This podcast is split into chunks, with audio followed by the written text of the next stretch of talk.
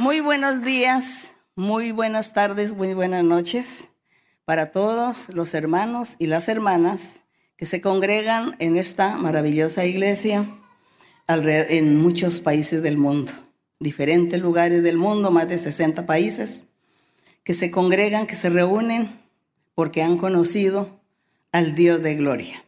Han conocido al Dios verdadero, al Dios que se manifiesta, el Dios que vive y que reina.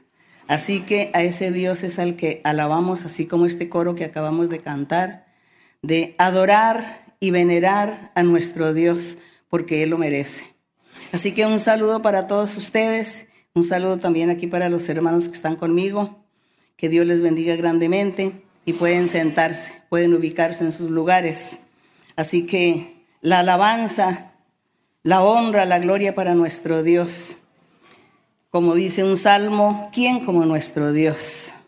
Él es el que se manifiesta, el que hace maravillas. Por Él vivimos, para Él vivimos. Él merece la honra y la gloria. Qué tristeza en algunos países que no creen en Dios que todos los seres que nacen les mm, roban, les quitan la idea de Dios y, se, y, nacen, crecen y se desarrollan y llegan a ser adultos y no saben que Dios existe. Es muy triste. Pero también yo conozco muchas personas de estas que han tenido la oportunidad de conocer este camino. La palabra del Señor ha llegado a las vidas de ellos y hoy están creyendo en un Dios en un Dios invisible, en un ser sobrenatural, extraordinario, en un ser que da la paz y da la felicidad al hombre, al ser. Entonces, eso también lo llena uno de entusiasmo, de alegría, de felicidad, ver a estas personas que nacieron sin la creencia de un Dios y hoy eh, conocen la iglesia, han disfrutado de la profecía, están disfrutando de la presencia del Espíritu Santo. Qué hermoso es y vemos la alegría de estas personas. Es eso. Entonces es maravilloso también. Así que hay que seguir en este trabajo, hay que seguir en esta lucha y todos nosotros, los que estamos aquí, los que están allá, ustedes, eh, Dios nos ha dado a cada uno una responsabilidad de testificar, de hablar de Dios, pregonar el nombre del Señor contar las experiencias, contar todo lo que usted vive o ha vivido con nuestro Dios. Así que todos tenemos ese trabajo, esa responsabilidad. Un día vamos a estar en la presencia de Dios y Él nos va a tomar, a rendir cuentas y nos va a decir, bueno, ¿tú qué hiciste de lo que te di? Así que tenemos que estar siempre atentos a trabajar y a servirle al Señor, ¿verdad? Esto es lo que hay que hacer con todo el corazón. Y hoy, pues vamos a abrir la Biblia en Segunda de Pedro. Vamos a continuar con Segunda de Pedro en el capítulo 3 y vamos a estar leyendo del verso 1 al 13. Capítulo 3, verso 1 al 13. Y dice así la palabra de Dios. Dice así esta carta del apóstol Pedro dirigida a los creyentes, a los cristianos en aquella época, pero lo que Pedro no, quizá no pensó es que después de tantos años, esa misma palabra dada por el Espíritu Santo que lo usó a él, sirviera para nuestras vidas hoy, como servirá para las vidas espirituales de las nuevas, las futuras generaciones, porque es la palabra viva del Espíritu de Dios. Dicha usa, eh, el Señor usando a seres humanos para hablar y hablarle al hombre, hablarle a la humanidad. El Señor usando al hombre para esto. Así que nos sentimos orgullosos porque nosotros nos sentimos como instrumento en la mano de nuestro Dios. Y así que Pablo entonces dice aquí, Pedro, dice, amados, esta es la segunda carta que os escribo, y en ambas despierto con exhortación vuestro limpio entendimiento, para que tengáis memoria de las palabras que antes han sido dichas por los santos profetas y del mandamiento del Señor. Les está recordando que cuando el Señor Jesucristo estuvo en la tierra predicando, habló sobre todos estos temas. Y el apóstol les dice, tengan memoria, hagan memoria, recuerden lo que el Señor les habló, recuerden lo que los profetas de la antigüedad hablaron acerca del Señor, acerca del Evangelio perfecto del Señor, acerca de ese Salvador que vendría. Y por eso aquí les dice, recuerden, no se les olvide. Y dice que no solamente habló por los profetas en la antigüedad, sino que también por sus apóstoles.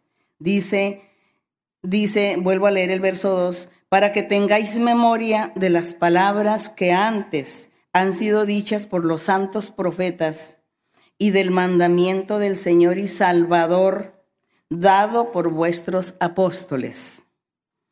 Dice, sabiendo primero esto, que en los postreros días o en el futuro vendrán burladores andando según sus propias concupiscencias.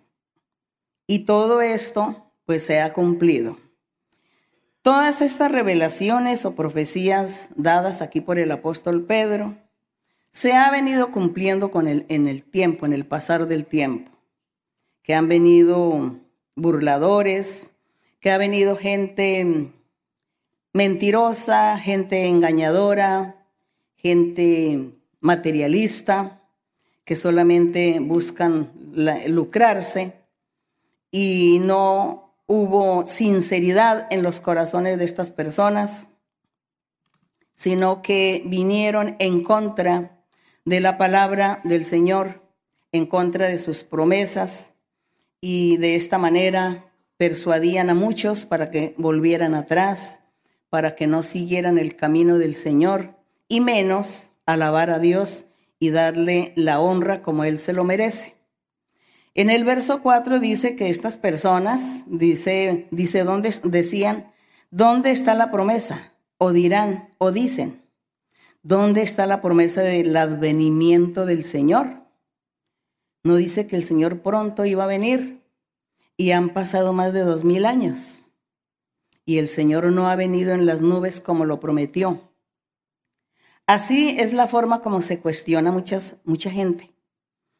Y Dios aquí le estaba revelando a Pedro que eso iba a suceder. Pero sigamos leyendo. Dice, ¿dónde está la promesa de su advenimiento? Porque desde el día en que los padres durmieron, todas las cosas permanecen así como desde el principio de la creación. Nada extraño ha sucedido. Y en el 5 dice el apóstol, estos ignoran voluntariamente que en el tiempo antiguo fueron hechos por la palabra de Dios los cielos, también la tierra, que proviene del agua y por el agua subsiste. Recordando nosotros que en Génesis 1, cuando dice que en el principio, cuando Dios hizo los cielos y la tierra, que todo estaba anegado en agua y que Dios separó las aguas y se formó la tierra y luego se formó el mar, las nubes. Y dice que todo eso fue con la palabra de Dios, con una sola palabra del Señor, que todas estas cosas se realizaron. Así también el apóstol dice que estos que hablan y critican, diciendo que cuando es que el Señor viene, porque dijo que pronto, y ese pronto ya lleva dos mil años. Entonces dice, estos ignoran que Dios es poderoso y que Él nunca nos da explicación alguna a nosotros del tiempo. Pues al mismo Señor Jesucristo le preguntaron que cuándo serían todas las cosas, que cuándo sería que Él vendría y que cuándo sería el fin del mundo. Y el Señor dijo que nadie lo sabía, ni los ángeles, que solamente lo sabía el Padre Celestial. Así también el advenimiento del Señor es igual. Nadie lo sabe, nadie puede decir que tuvo una revelación y que ya Dios le dio la fecha, porque eso sería mentira. La palabra del Señor no puede mentir y Dios dijo que Él es el único y que es en el momento menos pensado.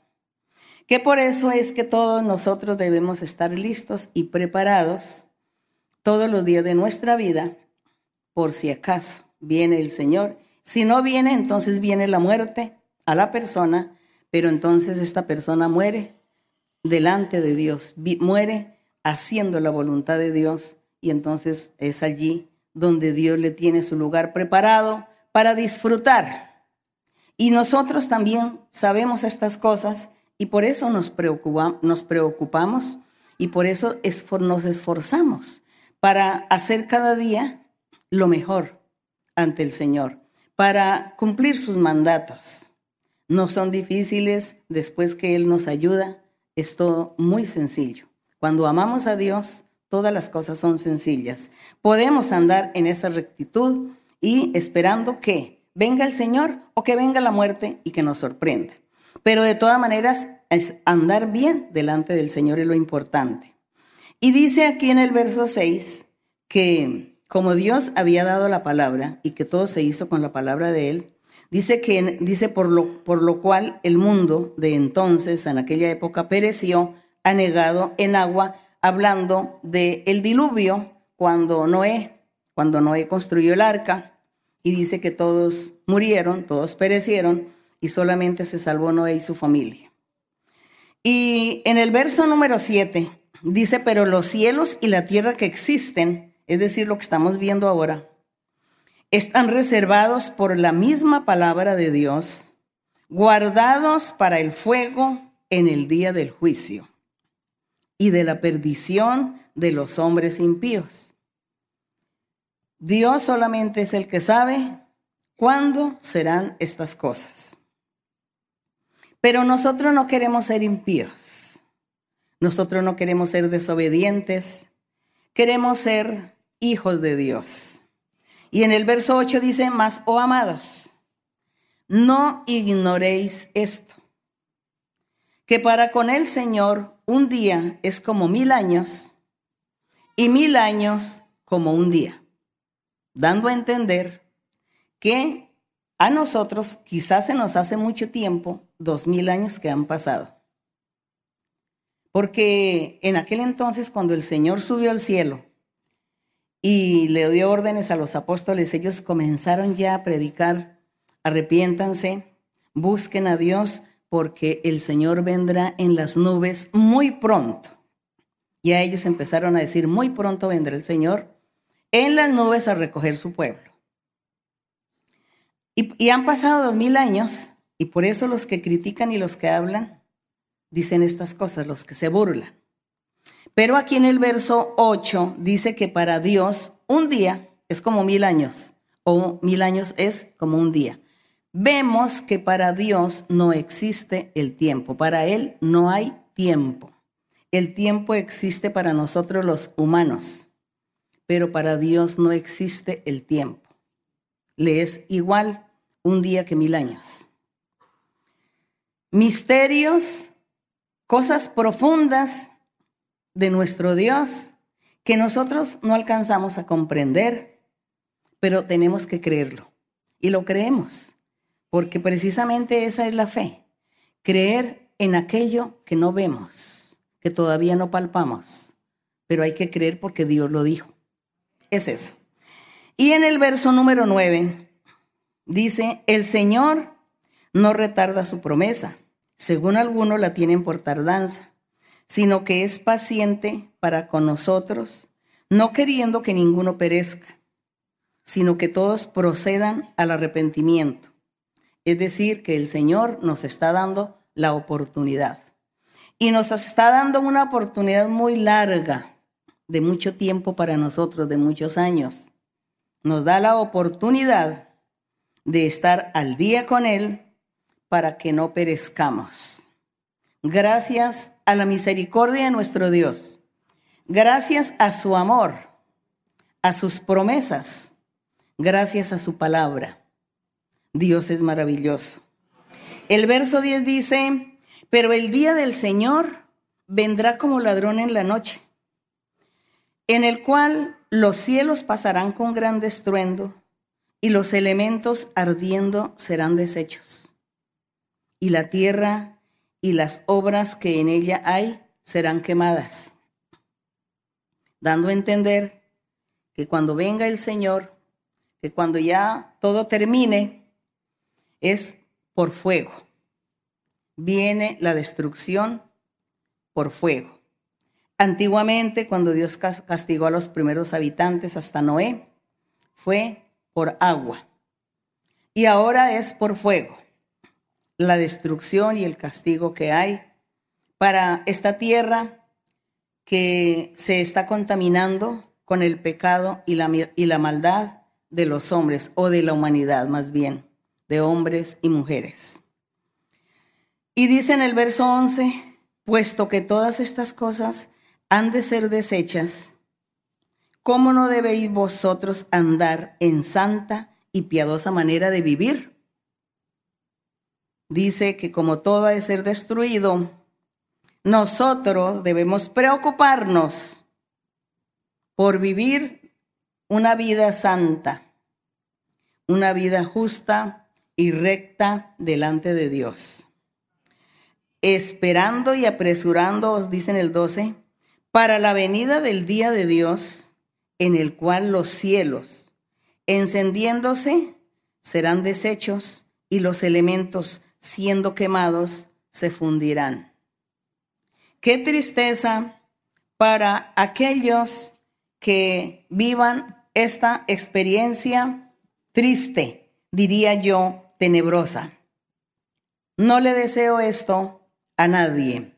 Deseo con todo mi corazón que todos, que todos conocieran el camino de Dios, que todos amaran, valoraran y exaltaran a ese Dios que nos gobierna, a ese Dios que gobierna toda la naturaleza, todo el universo,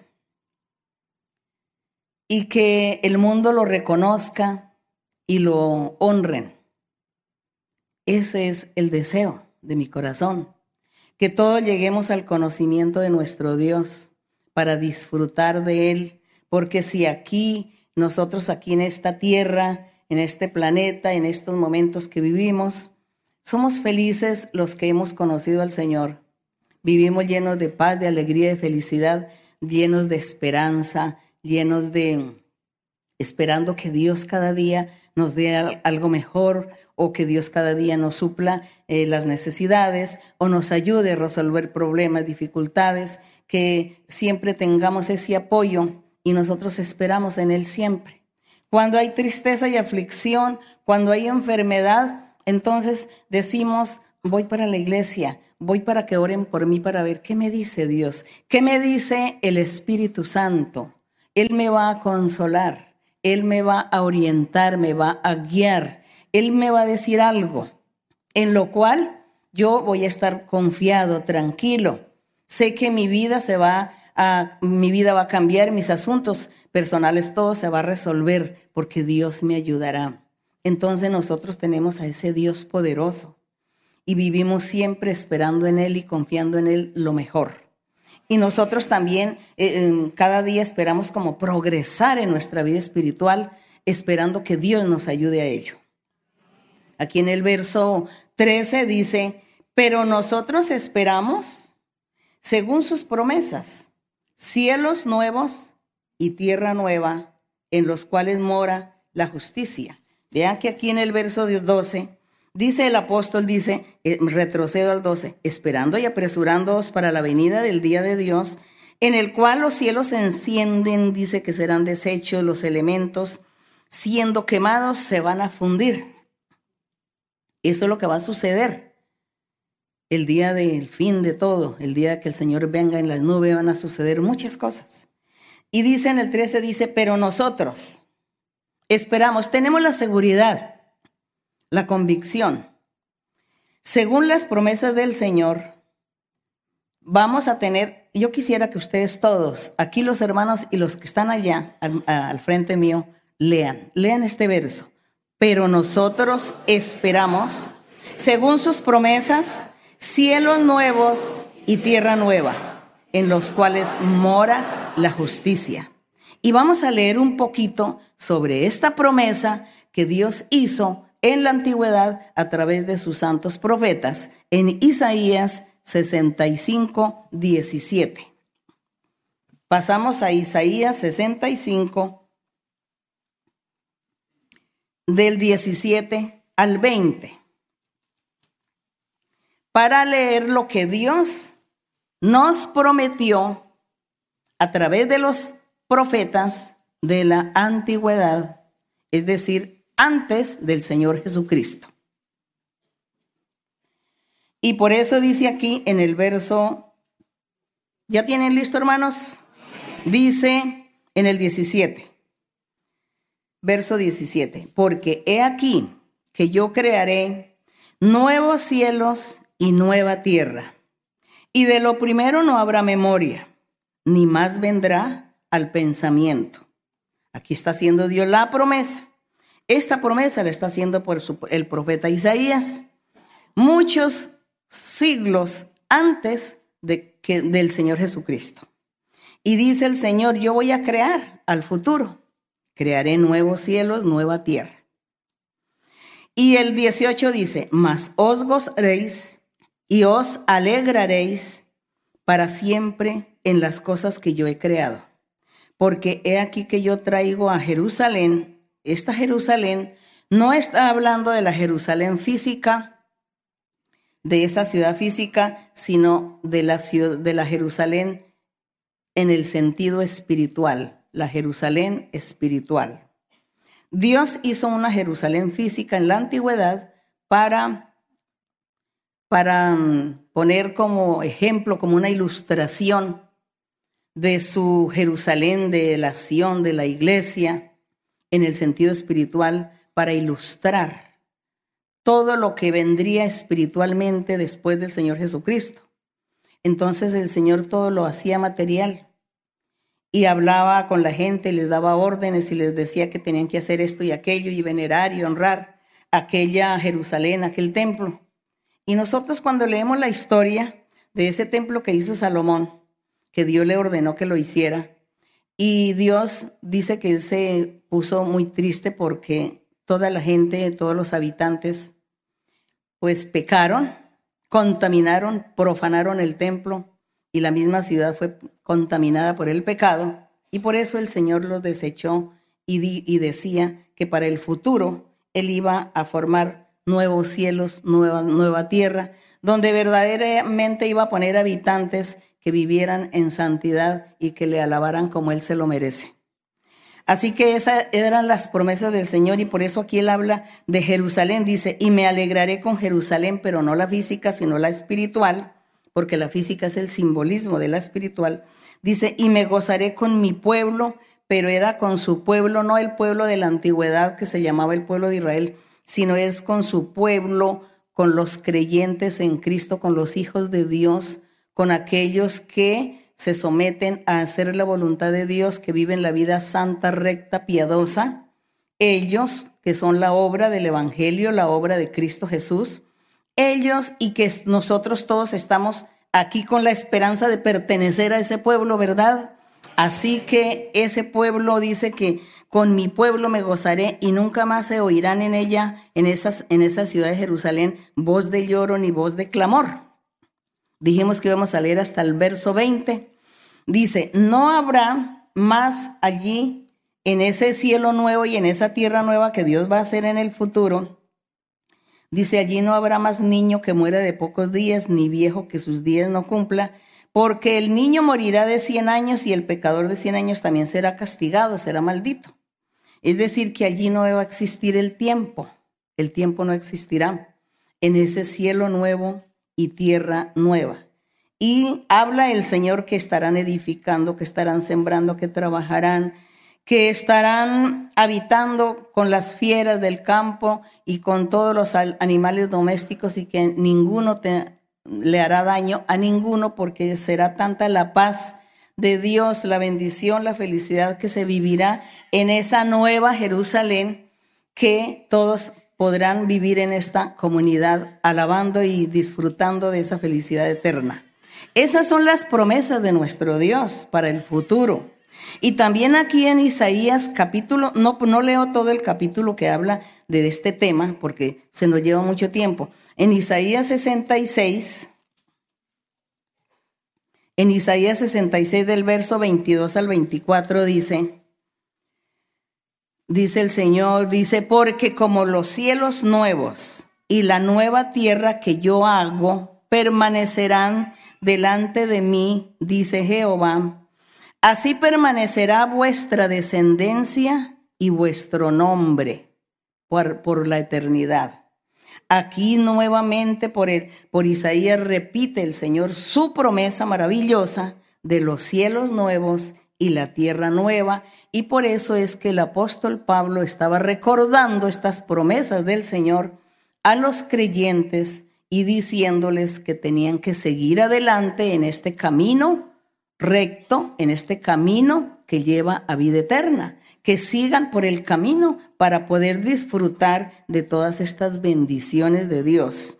Y aquí en el verso 23 dice, y de mes en mes, de día de reposo en día de reposo, refiriéndose al sábado, pero ya sabemos que el sábado es espiritual, es el mismo Señor nuestro reposo. Dice, vendrán todos a adorar delante de mí, dijo Jehová y saldrán y verán los cadáveres de los hombres que se rebelaron contra mí, porque su gusano nunca morirá, ni su fuego se apagará, y serán abominables a todo hombre. Da a entender que cuando sucedan todas aquellas cosas, la gente, las personas que no quisieron aceptar el camino del Señor, no quisieron creer en Dios, menos honrarle, alabarle, menos tenerlo en el primer lugar, estas personas serán condenadas, dice que serán echadas en el fuego eterno, pero que allí sus conciencias seguirán. Dice que el gusano nunca morirá, es porque esa persona nunca va a perder el conocimiento ni la noción de lo que hizo en su vida, de cómo se hizo enemigo de Dios, de cómo fue un impío, un pecador que no quiso aceptar lo de Dios de una persona que se fue en contra de los que buscaban a Dios, en contra de los hijos de Dios, de aquellos que los buscaban para quitarle la vida, para sacrificarlos, para hacer muchas cosas. Entonces todas estas personas estarán allí sufriendo constantemente, pero recordando cómo fue que vivieron, qué fue lo que hicieron, y ahí sufrirán. Entonces ese dolor nunca va a quitar. Por eso es que yo quisiera que todos nosotros y que toda esta humanidad que hay, estos millones de millones de gente que hay en el mundo, todos conocieran a Dios, conocieran y alabaran y amaran a Dios y siguieran el camino de Dios para poder ser felices en la eternidad, para ser felices en este nuevo cielo y nueva tierra que Dios tiene preparado. Entonces, este es el trabajo de todos nosotros, de ustedes, hablar de Dios a la gente y contarle a la gente los milagros, lo que Dios hace en nuestras vidas y decirles que Dios sí existe, que Él es una realidad, que eso no es una mentira, no es un mito, no es un cuento, sino que es verdad. Dios existe y Él habla hoy. Dios se manifiesta. Eso es lo que tenemos que nosotros hablarle a la gente, enseñarle a la gente. Ese es nuestro trabajo. Y aquí en, en Apocalipsis, Vamos a pasar a Apocalipsis para hablar sobre el cielo nuevo y tierra nueva. Sobre esa promesa que el Señor hizo. Aquí en Apocalipsis capítulo 21. Vamos a leer del 1 al 3.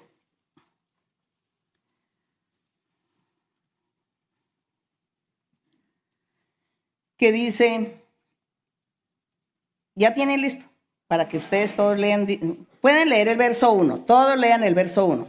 Dice, vi un cielo nuevo y una tierra nueva, porque el primer cielo y la primera tierra pasaron. Mar ya no existía. Este Apocalipsis, el libro de Apocalipsis, es la revelación que Dios le dio al apóstol Juan Dice que Juan estaba en la cárcel en una isla llamada Patmos. por allá por el, por el mar Mediterráneo.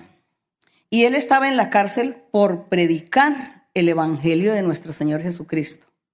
Entonces él estando allí en la prisión, tuvo esta revelación de Dios que fueron muchas visiones que Dios le reveló a él y le mostró de las cosas que habrían de suceder para el futuro.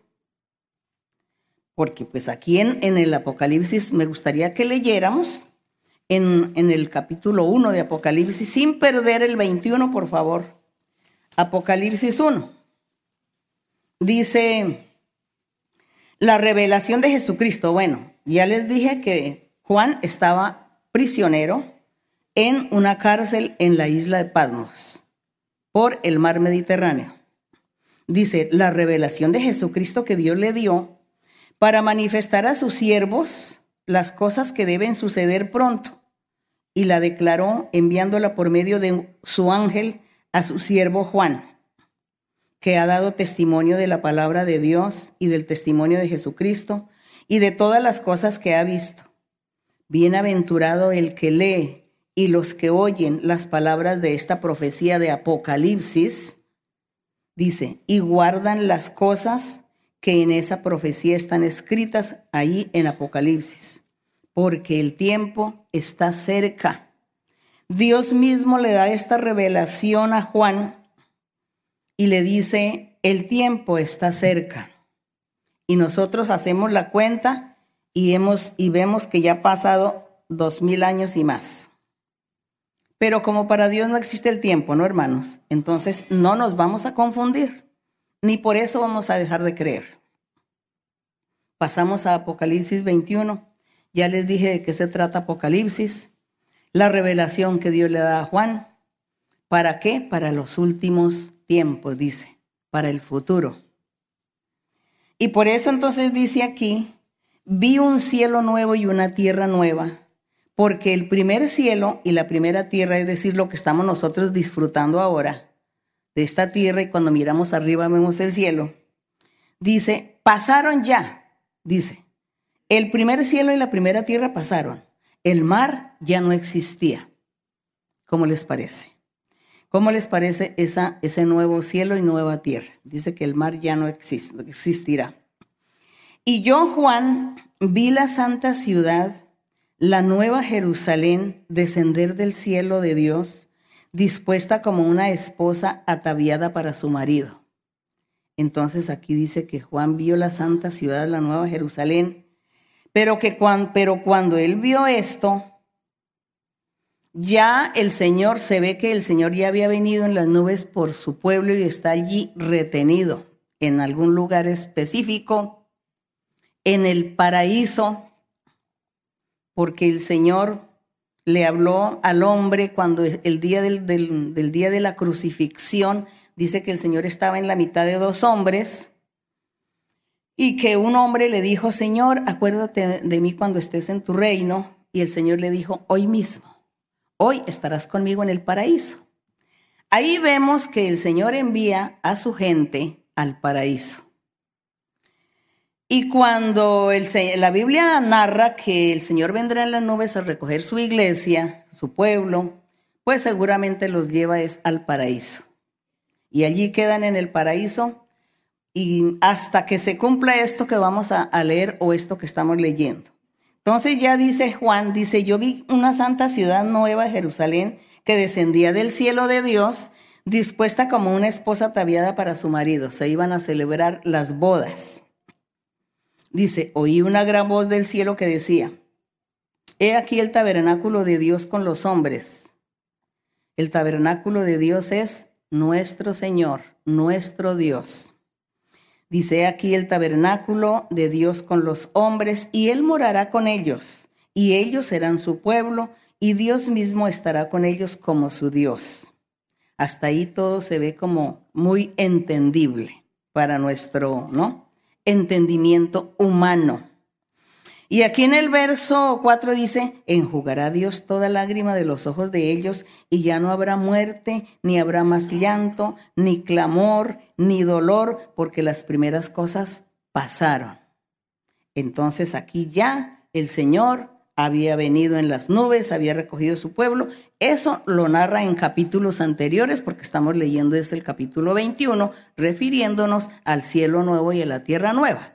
Entonces, si ustedes quieren saber algo de cuando el Señor venga en las nubes a recoger, hay que leer los capítulos anteriores de Apocalipsis. Entonces, como les digo, aquí ya el Señor había estado en las nubes, recogió su pueblo y aquí antes dice que descenderán para celebrar las bodas y dice que Dios será nuestro tabernáculo. Yo digo nuestro porque esa es mi esperanza de estar con el Señor allí en ese día. Y dice, no habrá más muerte, no habrá llanto, no habrá clamor, tristeza ni dolor. Todo pasó. Y el que estaba sentado en el trono dijo, he aquí yo hago nuevas todas las cosas y me dijo, escribe, porque estas palabras son fieles y verdaderas. En medio de la visión, en medio de la revelación, que estaba teniendo Juan en esos momentos, el ángel le dice, escriba, tienes que escribir todo para que no pierdas nada, porque todo tiene que quedar escrito para la gente, para las generaciones, para los que se han de convertir, para toda aquella gente que sepa la verdad, la realidad que les espera. Gracias a nuestro Dios por estas cosas. Y dice, escribe porque todo esto son palabras fieles y verdaderas. Y me dijo, hecho está, yo soy el alfa y la omega esto lo dijo el Señor. El principio y el fin. Al que tuviere sed, yo le daré gratuitamente de la fuente del agua de la vida.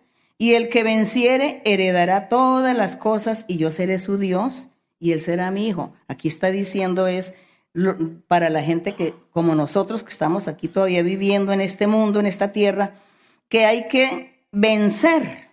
Dice, el que venciere y nosotros tenemos que vencer.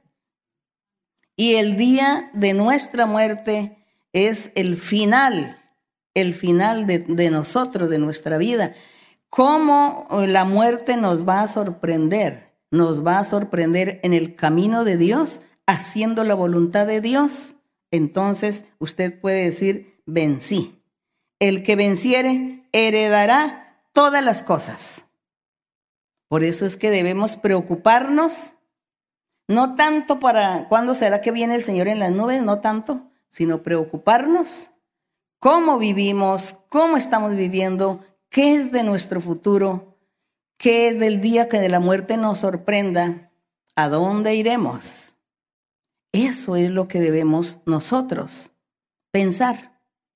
Y aparte de pensar en, en un sitio especial después de la muerte, también pensar y decir, Dios se merece todo. Él se merece la alabanza, la honra, la gloria. Él se merece que lo pongamos en el primer lugar. Dios se merece que lo amemos sobre todas las cosas. Es eso. Entonces dice, el que venciere heredará todas las cosas y yo seré su Dios y él será mi hijo. Eso es lo que el Señor nos promete a todos nosotros. Y el 8 dice, pero los cobardes e incrédulos los abominables y homicidas, eso sí no me gusta. A mí no me gusta hablar de todas estas cosas del pecado, de los pecados, porque aquí hay unos poquitos pecados de, de miles de pecados que hay. Hay miles. Pero aquí narra como ejemplo o como ilustración algunos. Pero hay que leer. Y dice los cobardes e incrédulos Qué tristeza a todos aquellos que se les habló de Dios. Todos aquellos que disfrutaron un día de la profecía, que Dios les habló.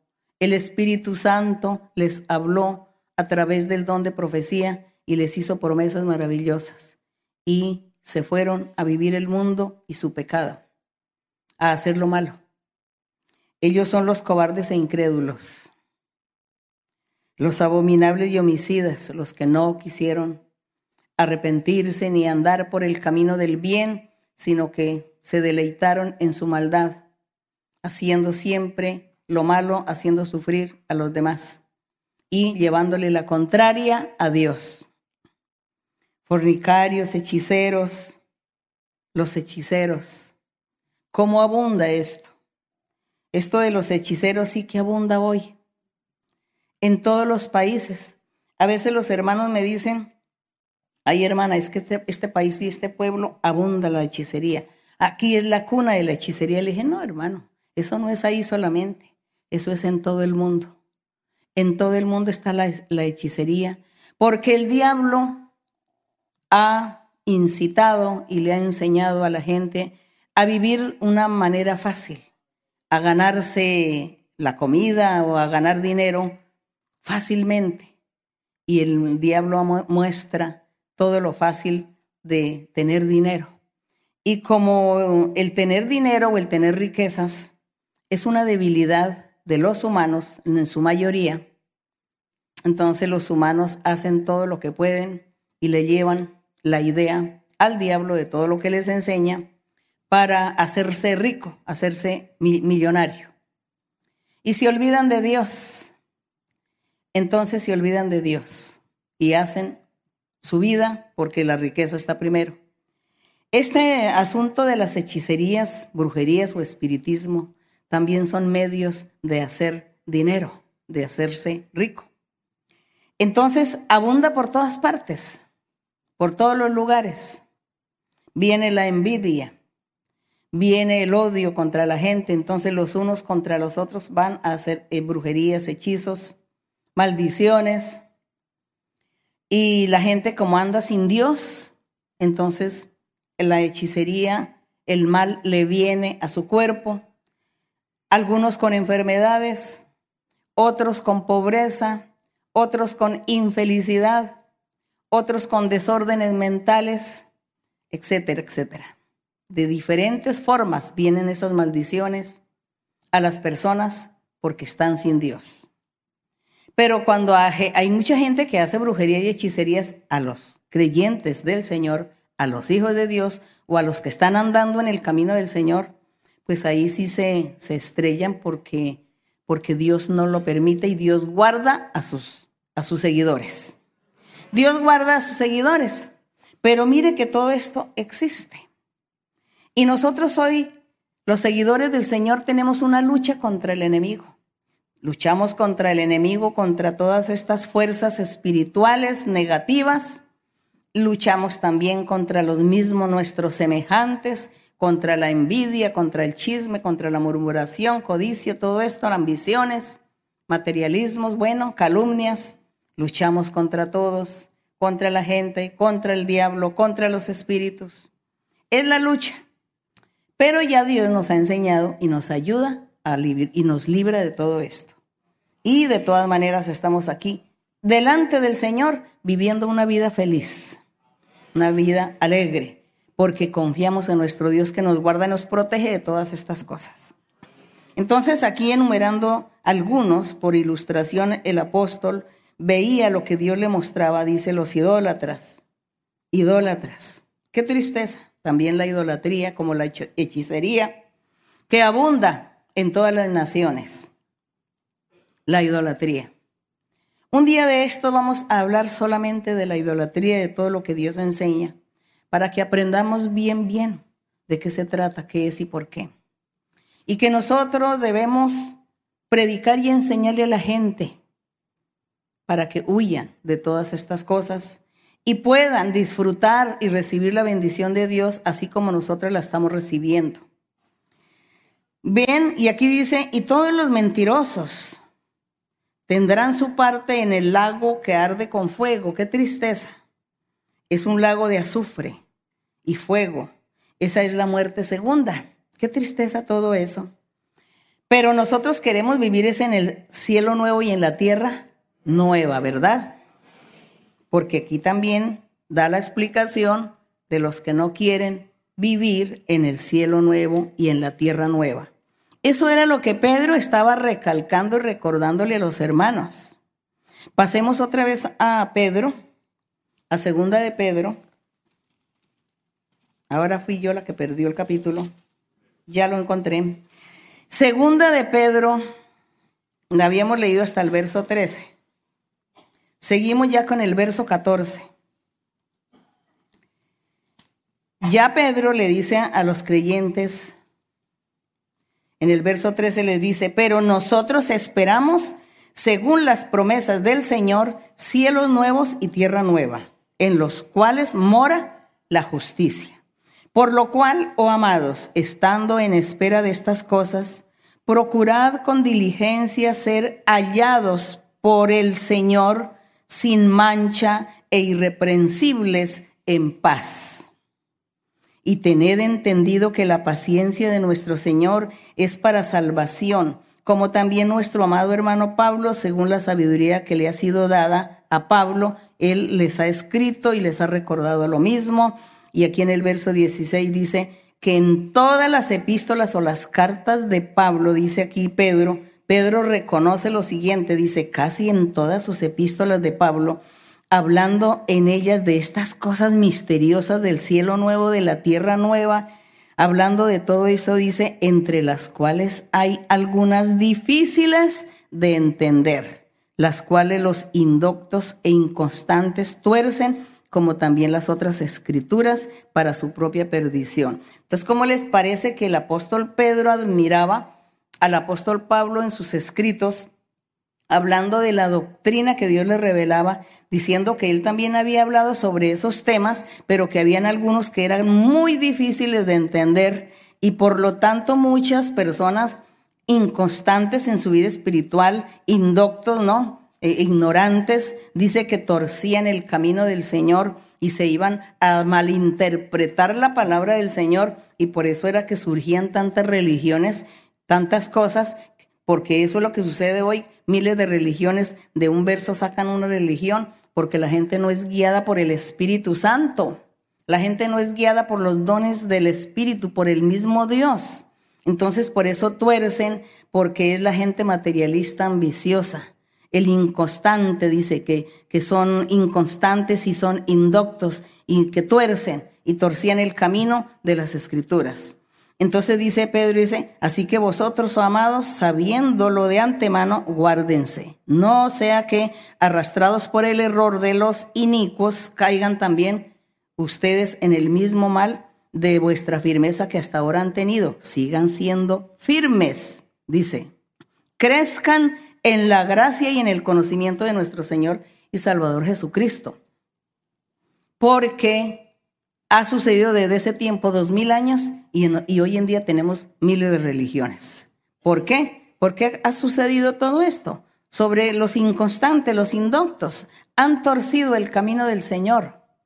Y solamente el Espíritu Santo es el único que puede conducir por la rectitud a un grupo o a una iglesia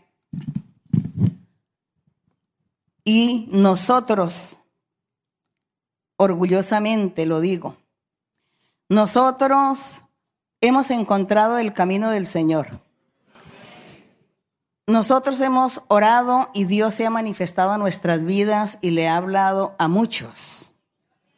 Les ha mostrado a muchos y los ha convencido que sigan por este camino porque Dios los bendecirá.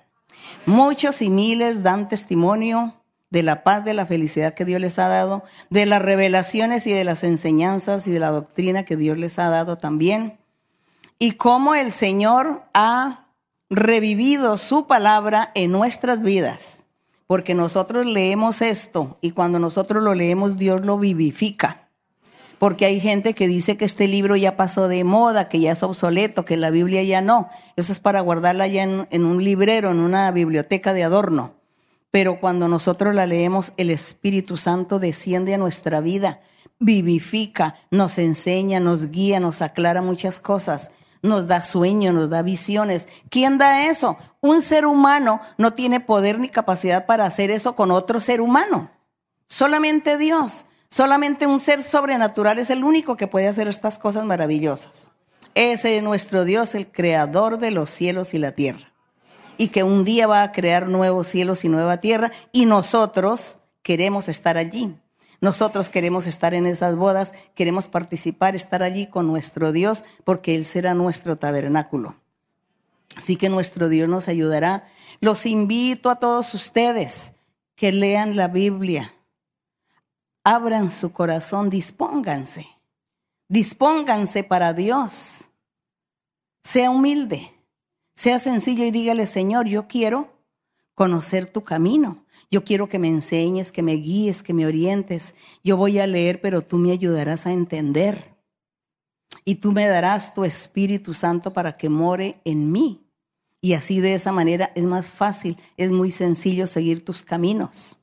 Así es como debemos pedirle al Señor. Yo los invito a todos ustedes, personas por primera vez, personas recientes, que ablanden su corazón, no sean duros de corazón, no sean reacios, no sean orgullosos, sino humildes y piensen que ustedes van a necesitar vivir la vida eterna con Dios. Que mi Señor los bendiga a todos. Vamos a estar orando a nuestro Dios. Padre Santo, Padre Celestial. Padre de nuestro Señor Jesucristo, nuestro Dios verdadero, Dios de Abraham, de Isaac, de Jacob, quien tú les hablaste y les hiciste las promesas maravillosas que hoy nosotros estamos viviendo, estamos disfrutando. Padre Santo, gracias Señor por tu amor y tu misericordia, por tu palabra, por tus promesas fieles y verdaderas.